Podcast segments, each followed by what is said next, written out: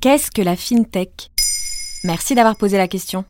La FinTech, ce n'est pas un nouveau style de musique. Rien à voir non plus avec le fitness. Non, FinTech, c'est la contraction entre finance et technologie. On parle ici d'un nouveau secteur d'activité développé dans les années 2010. Les entreprises de la FinTech mettent la technologie au service des activités financières. Désormais, la finance est dans nos smartphones. Je vais vous dire qui est mon adversaire. Cet adversaire, c'est le monde de la finance. La finance, c'est des milliards de chiffres, des transactions entre traders à New York. Technologie ou non, ça change rien à mon quotidien. En fait, on fait un peu de la finance tous les jours, en économisant pour partir en vacances ou en avançant une troisième bière à ce pote qui oublie toujours de nous rembourser. Et tout ça est en plein changement depuis que tout le monde a un smartphone entre les mains. La fintech nous permet de faire des virements instantanés entre amis, de payer à la caisse avec son téléphone, de consulter ses comptes en temps réel. La fintech, c'est aussi le financement participatif, genre KissKissBankBank ou les crypto-monnaies comme le Bitcoin? Exact.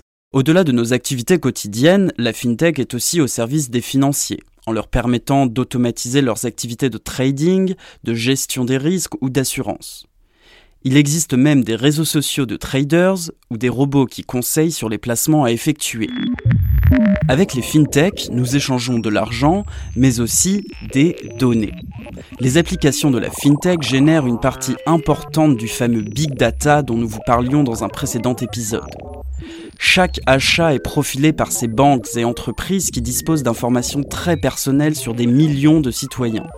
Cela peut renforcer la surveillance sociale, comme en Chine, où l'État prévoit de développer un système de crédits sociaux pour évaluer les individus. La FinTech n'est pas neutre. Selon ses utilisations, elle peut aussi réduire la souveraineté individuelle. La finance est une arme. La politique, c'est savoir quand appuyer sur la détente. Et ça recrute la FinTech? Selon Business France, la FinTech représente déjà plus de 100 000 emplois directs ou indirects en France. Parmi ces employés, seulement 31% sont des femmes et 9 postes de direction sur 10 sont occupés par des hommes. La finance est en plein progrès technologique, mais le progrès social, c'est pour quand? Voilà ce qu'est la FinTech. Maintenant, vous savez, en moins de 3 minutes, nous répondons à votre question. Que voulez-vous savoir? Posez vos questions en commentaire sur toutes les plateformes audio.